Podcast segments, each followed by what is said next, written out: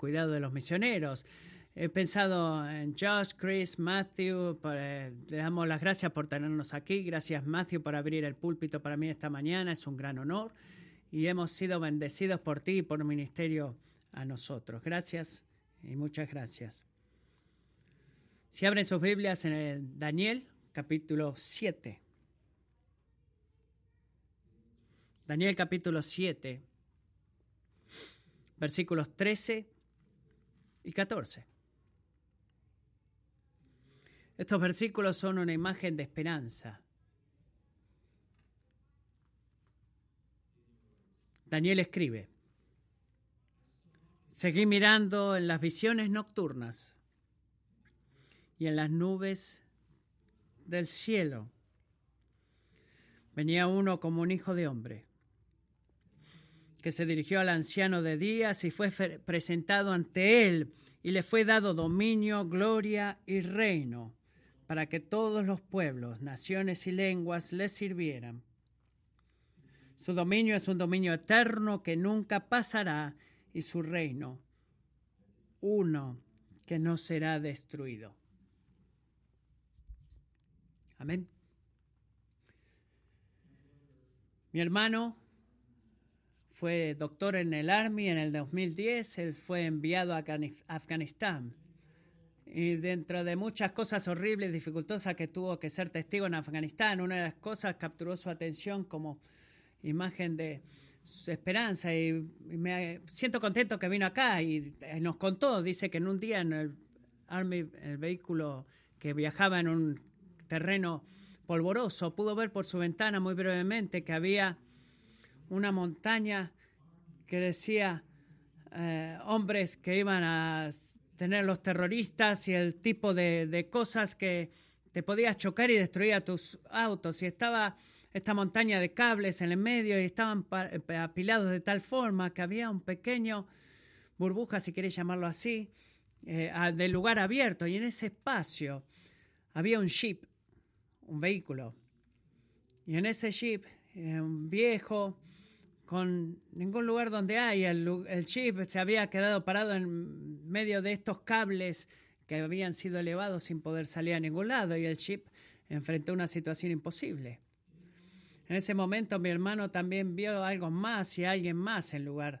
Eh, él pudo ver un viejo hombre afgano eh, en una tienda, eh, perdón, en una túnica en hojotas, escalando esos cables muy cuidadosamente y él estaba poniendo a sí mismo en un gran riesgo porque si caía del lugar incorrecto, él iba a ser atrapado en esos cables, pero él estaba arriesgando su vida para ir y rescatar ese jeep. El jeep estaba esperando, eh, la oveja, era una oveja, perdón. Todo este tiempo estoy hablando de una oveja, no de un jeep. Debido a que el pastor estaba buscando a la oveja y por gracias a ese pastor la oveja tenía esperanza. Y quizás en eres como yo, te sientes como esa oveja en esta mañana y que te sientes rodeado por los cables de púa, eso sin lugar donde salir. Y quizás estés tentado para ver dónde salir y estás obsesionado sobre los cables esos que fueron apilados. Y en lugar de ver al pastor querer venir a rescatarte y ayudarte, quizás estás enfocado en situaciones abrumadoras en nuestras vidas en las cuales es difícil cuando vemos al mundo caído perplejo y preguntarnos cómo Dios va a hacer que esto se vuelva algo bueno. Es desmotivador cuando vemos las enfermedades día tras día, la pérdida de seres queridos, luchas financieras o cualquier número de dificultades. Qué tan abrumador puede ser cuando escuchamos a nuestros hermanos y hermanas cristianas eh, yendo por el mundo siendo perseguidos por el nombre de Cristo. Y qué tan difícil es cuando enfrentamos amigos que nos rechazan y nos dicen cosas duras a nuestras espaldas, cosas feas. Qué dificultoso debe ser persistir y resistir la tentación día tras día. La Biblia se hace cargo de todas estas cosas. La Biblia dice de que como pueblo de Dios estamos en exilio. Somos exiliados mientras esperamos que el, reino, el rey regrese. Perdón. debería ser nuevo para nosotros preguntarnos cómo sobrevivir. No, cómo, cómo podemos estar en medio de estas luchas, cómo sobrevivir, cómo vencer en medio de todas estas luchas y pruebas. Y es exactamente lo que el profeta del Antiguo Testamento, Daniel, nos escribe en el capítulo 7, en los versículos que acabo de leer. Es una imagen de esperanza. Como la imagen de mi hermano, de esperanza en ese pastor y esa oveja, de que Daniel fue por gran dolor para darnos esta imagen de que el Hijo del Hombre que va a volver y va a hacer toda la diferencia en el mundo. Daniel recibió y, grabó esta visión en este capítulo, la escribió, versículos que no hemos leído antes de los versículos del Hijo del Hombre y presenta una imagen más como una pesadilla en los primeros versículos de este capítulo 7. Malas noticias, luchas, dificultad, confusión pero luego de eso, Daniel viene a los versículos que acabamos de leer esta mañana sobre el Hijo del Hombre. Daniel en estos versículos está como eh, desplegando las cortinas para nosotros para que podamos ver lo que es la realidad. ¿Qué es real en todo esto? ¿Qué es verdaderamente real cuando levantamos nuestros ojos de los cables que están atravesando nuestra vista, pero debido a la persona del Hijo del Hombre, este Rey verdadero, y debido a su victoria final, Daniel nos da una imagen de, eh, como pueblo de Dios debemos tener esperanza en medio del mundo que es abrumador. Hay dos consideraciones, dos cosas para nosotros mirar esta mañana de estos versículos, la identidad del Rey verdadero y la autoridad del Rey verdadero. Y poner nuestras mentes y envolverlas en estas dos cosas va a ser una diferencia en cómo nosotros enfrentamos todas nuestras luchas, dificultades y todas las circunstancias abrumadoras que podamos enfrentar. Quizás sintamos ahora mismo, y los invito a todos ustedes, a que miremos al pastor, miremos a esta persona de la cual vamos a estar aprendiendo en estos versículos, miremos al Rey verdadero, dejemos que Dios nos tome de la mano en este día nos muestre algo grande, a alguien grande.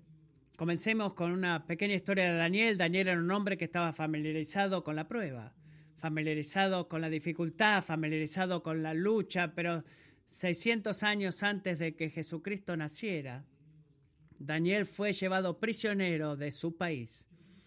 Fue tomado prisionero de del país del sur de Judá como pueblo de Dios se fue llevado al imperio babilonio, el cual conquistó Judá, destruyó Jerusalén y el templo y se llevó a muchos cautivos como prisioneros al exilio. Daniel vivió la duración de toda su vida adulta como un exiliado, sirviendo a los gobiernos de Babilonia, a los gobernantes de Babilonia, luego Persia, y en medio de este exilio él vivió fiel a Dios.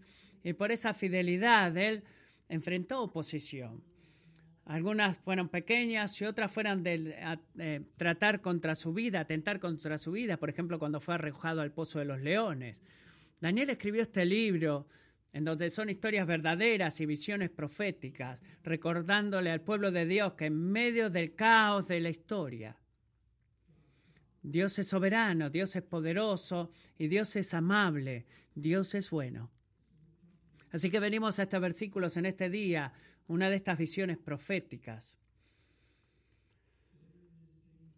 Más tarde en el mismo sueño, en el capítulo 7, Daniel aprendió que lo que él ve, él que está viendo qué, cuatro bestias en este sueño que vienen de una escena caótica, aprendemos que estas cuatro bestias representan a cuatro reinos y verdaderamente representan a toda la, la oposición a Dios y aprendemos temprano y más tarde en este sueño que estos, estas bestias son reyes, reyes y reinos que se oponen al pueblo de Dios, que están opuestos al pueblo que Dios ama, que están matándolos, que están lastimándolos y que Daniel está perplejo.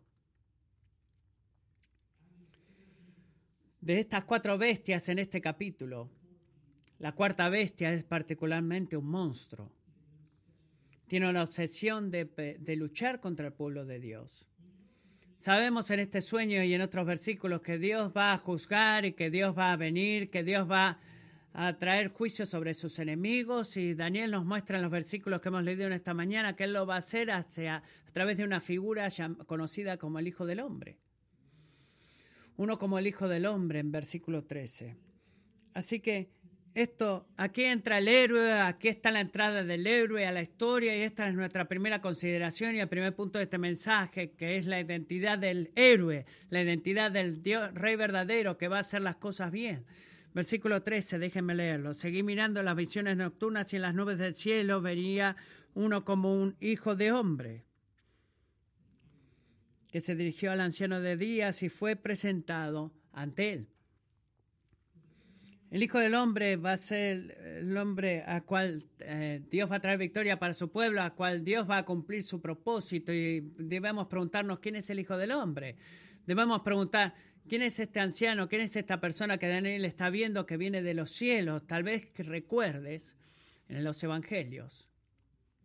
Quizás recuerdes de que Jesús usa ese título, Hijo de Hombre, una y otra vez acerca de sí mismo habla así.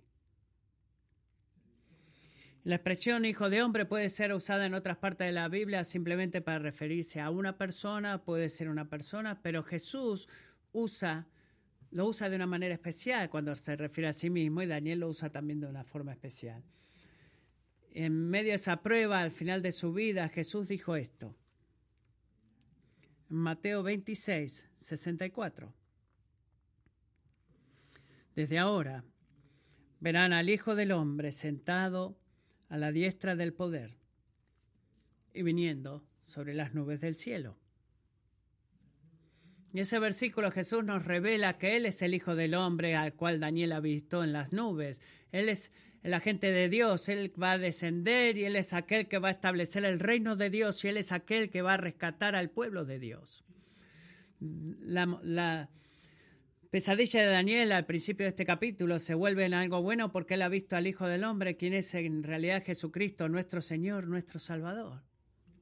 Así que cuando nuestras almas no tienen sentido de lo que está pasando, de las circunstancias que nos tocan vivir, debemos hacer como Daniel y mirar a Jesús, debemos luchar para recordar las cosas que Daniel nos muestra acá de nuestro Señor y Salvador, debemos luchar para mantener eso en el frente y en el centro de nuestro corazón. Jesús, el Hijo del Hombre, entra en la pesadilla de Daniel y trajo todo el poder de Dios. Dios el Padre no se paró, mirando de perplejo, mirándolo a Daniel en esta prueba y no solamente lo mira nuestros problemas a nosotros, sino que Dios el Padre envió al Dios el Hijo Jesucristo y en medio de la pesadilla de este mundo para traer luz. Amo como Gálatas 2.20 lo representa cuando Pablo nos recuerda y dice esto, de que Jesús me amó, hablando de sí mismo, me amó y se entregó a sí mismo por mí. Y eso es verdad para todo el pueblo de Dios. Jesús nos ama y voluntariamente dio su vida por nosotros, entrando a nuestra pesadilla, a nuestro pecado. Jesús ha entrado a nuestra peor condición, dentro de nuestra peor condición, la oscuridad de nuestro pecado. Y Él continuará ayudándonos en todo mientras enfrentamos diferentes pruebas. Y debemos recordar hoy que Jesús ha enfrentado a la bestia, al dragón, a Satanás, el diablo. El Cordero de Dios venció al dragón y va a vencer al dragón el día final.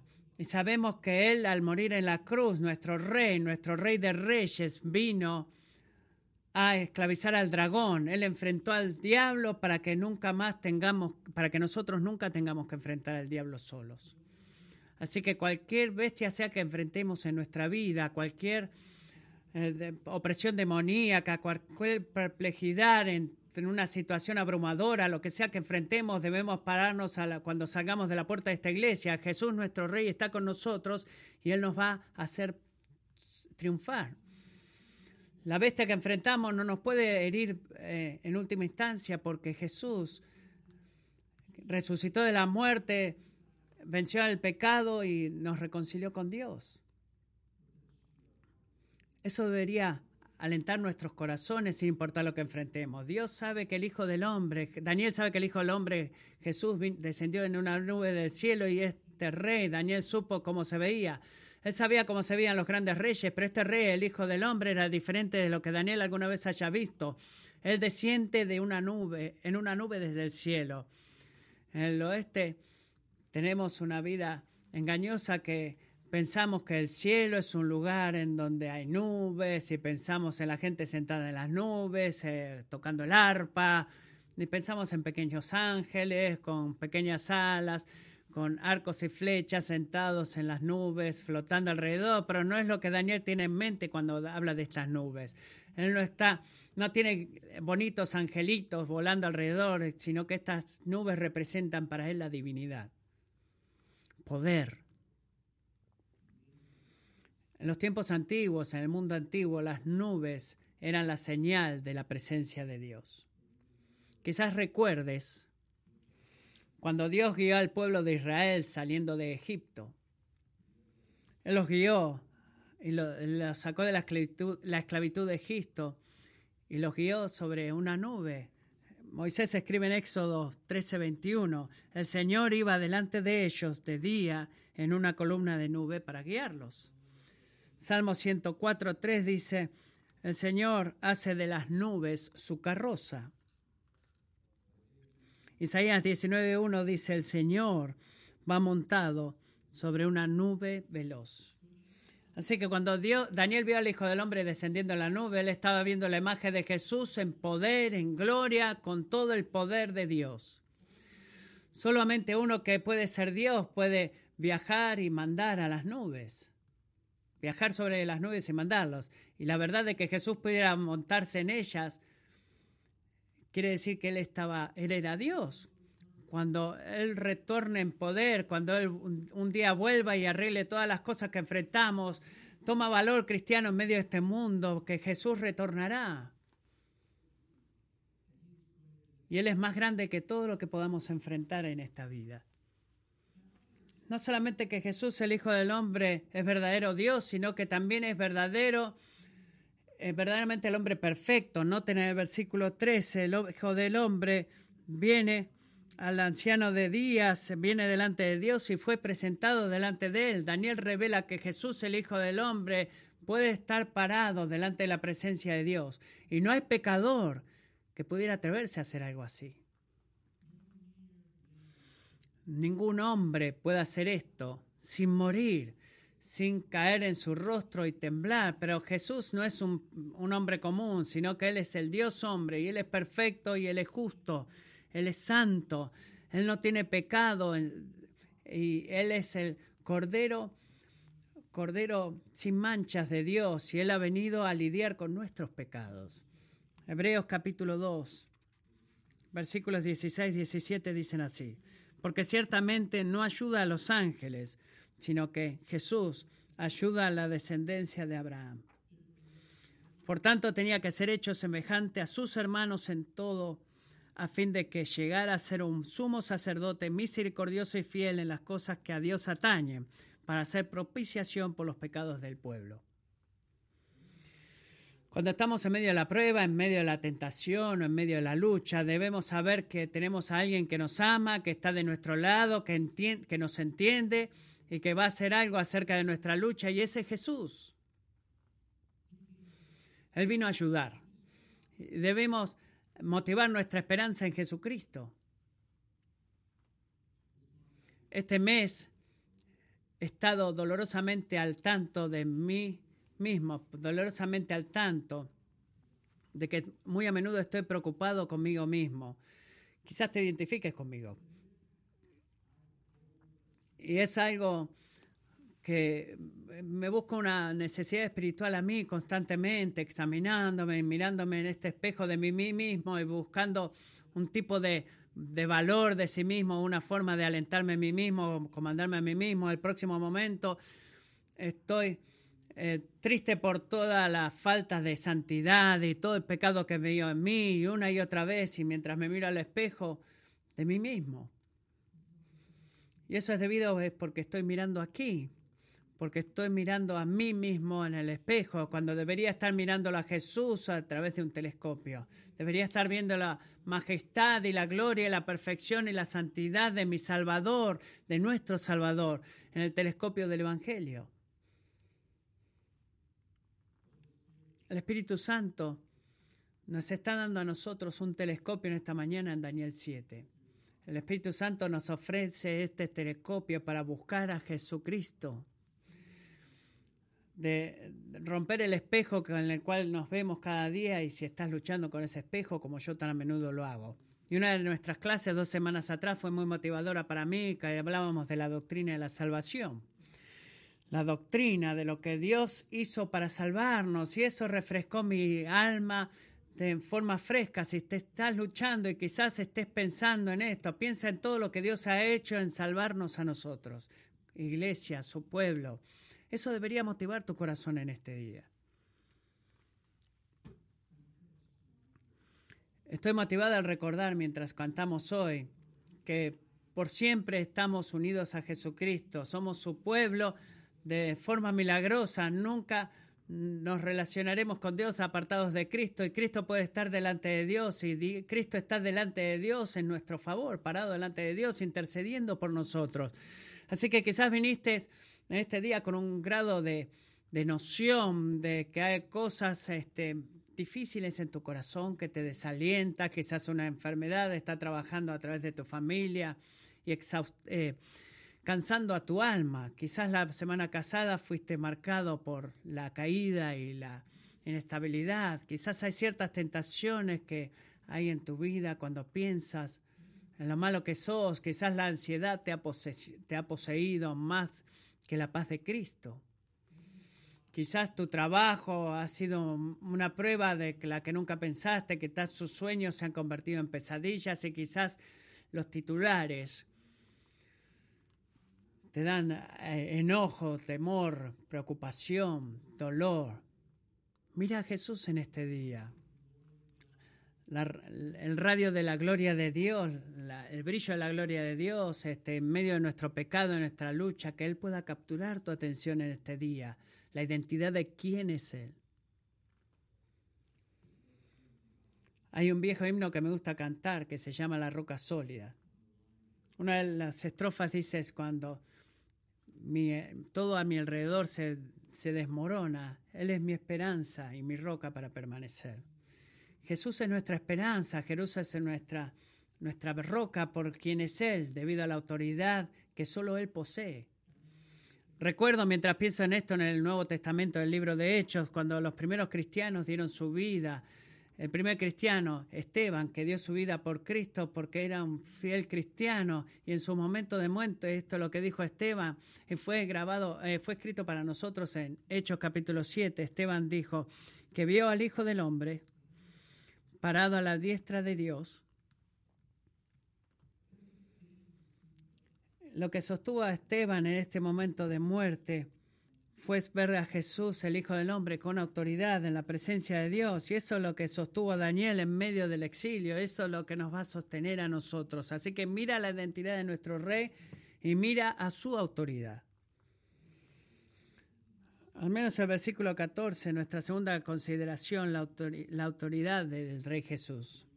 Daniel escribe, escribe en Daniel 7:14, le fue dado dominio, gloria y reino para que todos los pueblos, naciones y lenguas le sirvieran.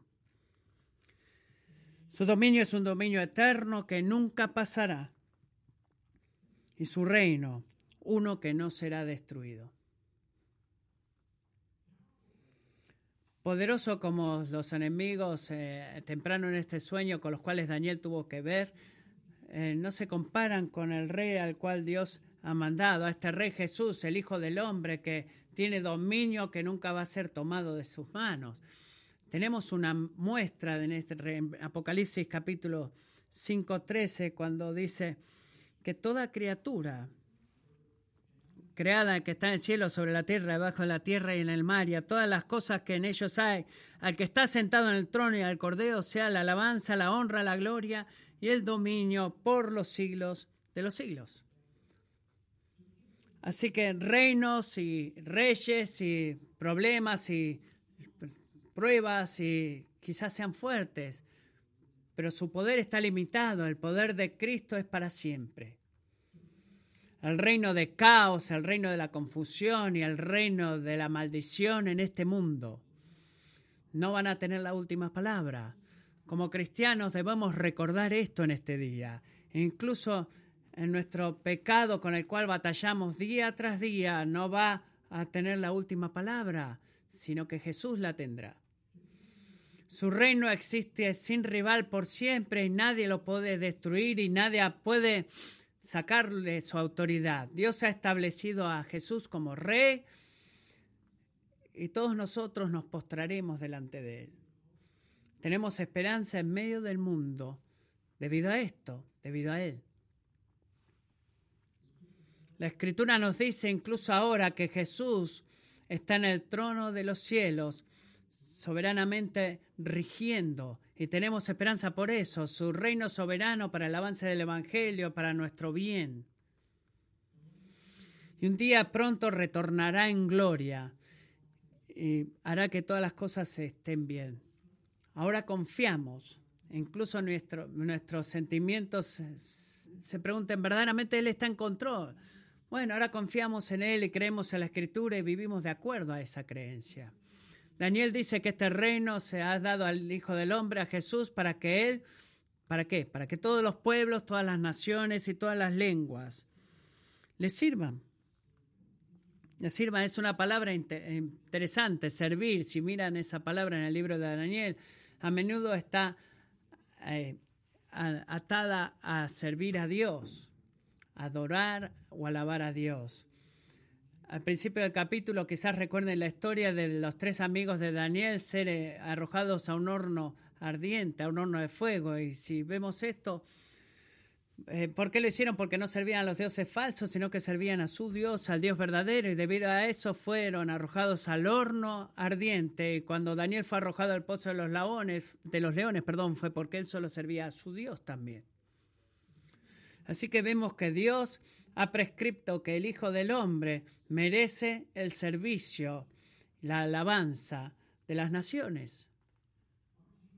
Nuestro Jesús, el Jesús de la Biblia, tiene toda autoridad, Él merece toda la adoración, Él merece toda la adoración porque Él es el Rey de Reyes, Él es el Señor de Señores. Y Dios llama a todo pueblo a alabarle a Él.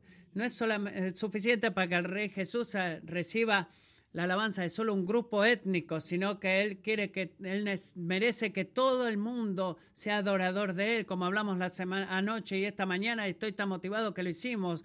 Gracias por eh, Iglesia por considerar eso, que a lo largo del mundo Dios tiene pueblos por el cual Él murió y que Él ha decidido incluir entre sus adoradores.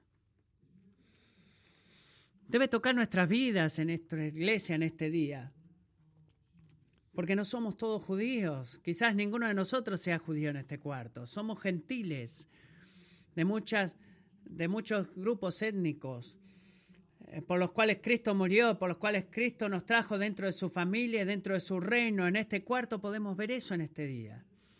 Y no se detiene en este cuarto porque sigue habiendo personas, pueblos, naciones, lenguas alrededor del mundo que no han escuchado el nombre de Jesús y no adoran a Jesús como su Señor, como su Rey.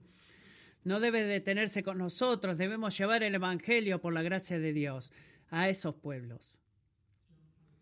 John Piper dice esto y me gusta esta cita. Por su sangre ha rescatado a personas de todos los grupos del mundo cada tribu, cada grupo de idiomas, cada cultura, cada grupo étnico.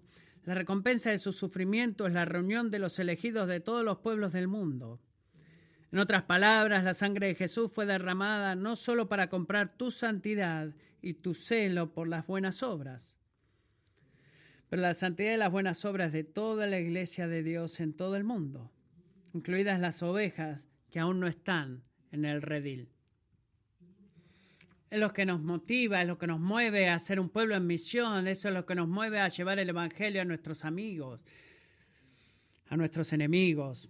Porque Jesús tiene un pueblo por el cual Él murió que necesita ser traído dentro del redil. No compartimos el Evangelio porque debemos ganarnos la gracia, sino que compartimos el Evangelio porque tenemos gracia. Predicamos el Evangelio al perdido porque somos recibidores del favor de Dios y amamos a Jesús y queremos ver a Él siendo glorificado más y más por más gente. Los deseos de Jesús por el pecador de que vengan a Él y unirse en un grupo de adoradores gozosamente sirviéndole y amándole. Es por eso que podemos ir y decirle a nuestros amigos no cristianos acerca de Jesús, de Cristo. O tal vez un musulmán, un budista o, un vecino hindú, contarles de Jesús, lo que Jesús ha hecho por nosotros. Es por eso que podemos contarle a nuestros amigos no cristianos, familiares, de vuelta que Jesús murió por pecadores, incluso cuando se, se, le hemos dicho muchas veces, se lo podemos decir otra vez con amor. Jesús murió por los pecadores y Él va a salvar a aquellos que creen en Él y se vuelven a Él. Tal vez estés sentado en esta mañana y has escuchado cosas emocionantes que Dios está haciendo en Kingsway. Quizás estés sentado en esta mañana y tú no estés seguro acerca de tu alma. Quizás no estés seguro de si has respondido a Cristo. Quizás has escuchado toda tu vida y tus amigos te han contado de Jesús. Pero nunca verdaderamente creíste en Él en dentro tuyo. Quizás nunca te has apartado de tu pecado.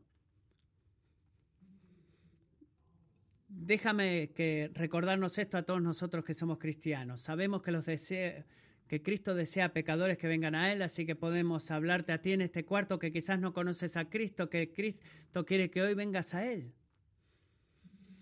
Él nos manda a creer en Él y volvernos de nuestro pecado a Él solamente, para creer y para arrepentirnos y para adorarle a Él. Él da la bienvenida a cada pecador que clama a Él en fe apartándose de su pecado para amarle. Juan dice en Apocalipsis 5, digno eres de tomar el libro y de abrir sus sellos, porque tú fuiste inmolado, y con tu sangre compraste para Dios a gente de toda tribu, lengua, pueblo y nación. Los has hecho un reino y sacerdotes para nuestro Dios, y reinarán sobre la tierra. Cuando pensamos ser fieles en llevar el Evangelio a la gente, de compartir el Cristo con la gente, va a haber oposición. Cuando hablamos nuestros amigos misioneros anoche, hacemos esto de manera global. Compartimos em, pedidos de oración y debemos ser fieles en hacer lo que Dios nos ha llamado a hacer como iglesia, estar unidos en eso. Beca y yo tenemos vecinos que ilustran eso. Tenemos vecinos con los cuales vivimos debajo de ellos en el primer piso, ellos viven en el segundo piso. Y no es que los vecinos se, se opongan a nosotros, no es el punto de la historia, pero su perro me odia. Tiene un ovejero alemán y ese ovejero alemán se opone a mí, ese perro. Mis vecinos han tenido, tienen una, una correa muy larga para este ovejero y muchas veces eh, cuando él viene desde la punta de la escalera y ellos dejan que el perro baje y y lo tienen en la cadena, pero él va y hace su negocio y después lo traen de vuelta. Bueno, cuando yo salgo a la puerta un día y el tiempo fue perfecto porque estoy saliendo de la casa y el ovejero alemán justo estaba ahí y ladraba, bla, bla, bla, bla, guau, guau, guau, guau. Y yo y mi amigo chino, el perro, y digo, el perro ladrando y lanzándose sobre mí y digo, bueno, ¿qué hago aquí? Y la, la, correa justo se tironeó y digo, bueno, alabado sea el Señor porque lo, lo atrapó, pero se acercó mucho, pero no tanto. ¿Se entiende? La correa lo retuvo. Va a haber pecado en este mundo que va a ladrar fuerte. Va a haber gente en este mundo que se opondrá y se acercarán, pero están encadenados. Dios está en control. Cristo tiene toda la autoridad. Así que cuando estamos avanzando en nuestro día a diario, confía en Cristo. Donde sea que vayamos, de donde sea que Dios nos ponga, cuando estamos ocupados, bueno, estemos ocupados ayudando a otra gente a mirar a Cristo, a verlo por quién es Él. Somos sus mensajeros para la gente. Tú como iglesia, aquí.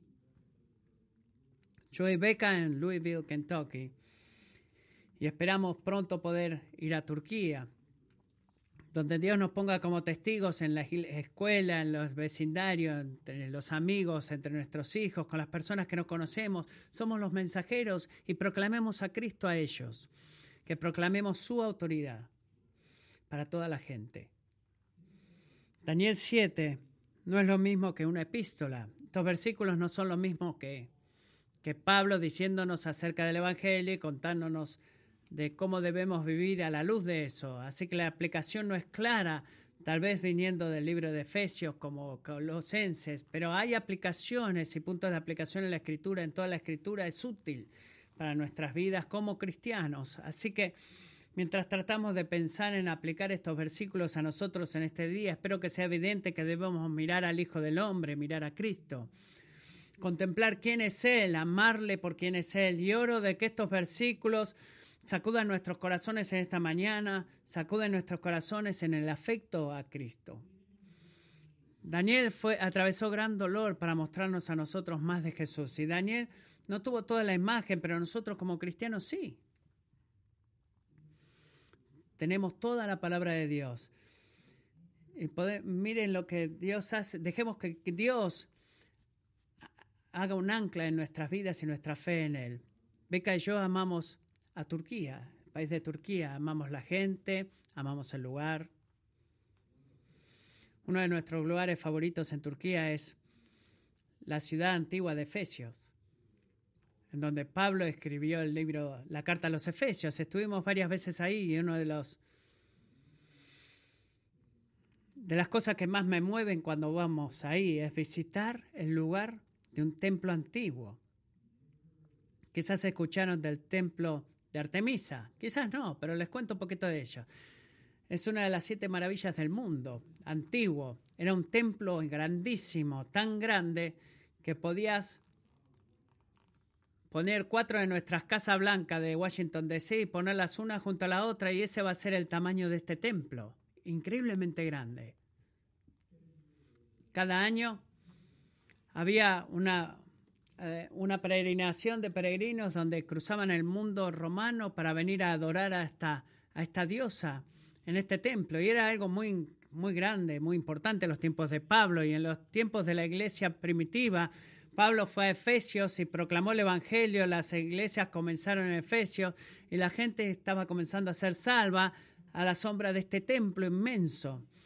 Y eso hizo a los hombres de negocios de Efesios muy molestos, los molestó mucho, los hacedores de ídolos, porque estaban haciendo ídolos y ornamentos de plata y la gente estaba atrapada en esta adoración falsa, comprando estos ídolos, pero cuando Pablo apareció ahí y el Evangelio se expandió en Efesios, la gente empezó a darse cuenta que no tenemos que comprar estas estatuillas nomás y el, comercio para estos hombres comenzó a decaer y se enojaron porque la influencia del Evangelio les estaba cantando su propia influencia, les estaba quitando su propio dinero. Entonces, pueden leer esto en Hechos 19, así que se abalanzaron contra Pablo y contra cristianos por dos horas y gritaron contra ellos en uno de los lugares en Efesios y gritaban grandes Artemisa de los Efesios. Creyeron que podía hablar, gritar de su Dios y que estuvieron haciendo esto por dos, dos horas y que pensaron que le iban a poner de vuelta a ella en el trono y le iban a echar a Jesús de, de, Efesio y que iban a sacar a la iglesia de ese lugar y que iban a poder volver a su negocio y ser productivos.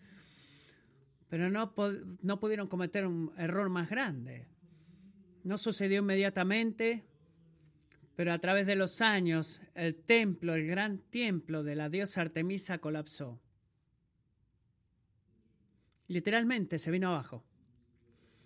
Algunos años atrás, Beca y yo estábamos parados en lo que era el templo y lo que queda en pie ahora. Es un pantano con una columna en pie. Lugares vacíos a su alrededor campos vacíos alrededor. Este templo de esta diosa no era tan grande después de todo, pero Jesús permanece poderoso. El Evangelio avanza alrededor del mundo y Jesús está en el trono y Él tiene toda autoridad y Él ha vencido el poder del infierno para el bien de su iglesia. El Hijo de, hombre, de Dios se hizo hombre, murió en la cruz él cargó con nuestra culpa y pecado, resucitó de la muerte y reina desde el cielo en este momento.